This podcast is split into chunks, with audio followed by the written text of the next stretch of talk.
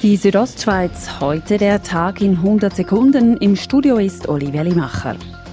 Immer wieder werden Hundewelpen illegal in die Schweiz eingeführt, wie SRF kürzlich berichtete. Insbesondere auch über das Rheintal nach Grabünden. Oft stammen die geschmuggelten Welpen aus Tollwut-Risikoländern. Der Bündner Kantonstierarzt Jochen Beat befasst sich wöchentlich mit solchen Fällen. Es entstehen enorme Kosten, wenn man verwünscht wird. Der zweite Punkt ist auch, man, man tut sich und Umwelt einem extremen Risiko aussetzen.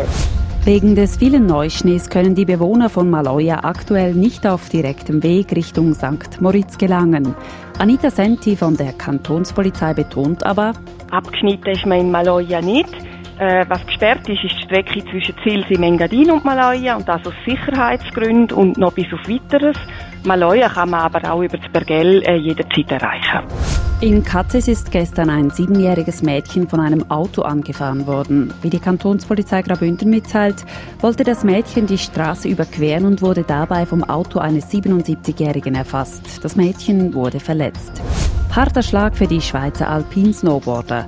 Olympiasieger Nevin Galmarini musste sich aufgrund wiederkehrender Schmerzen einer Operation am Rücken unterziehen. Der Teamleader fällt damit lange Zeit aus. Die Südostschweiz heute, der Tag in 100 Sekunden, auch als Podcast erhältlich.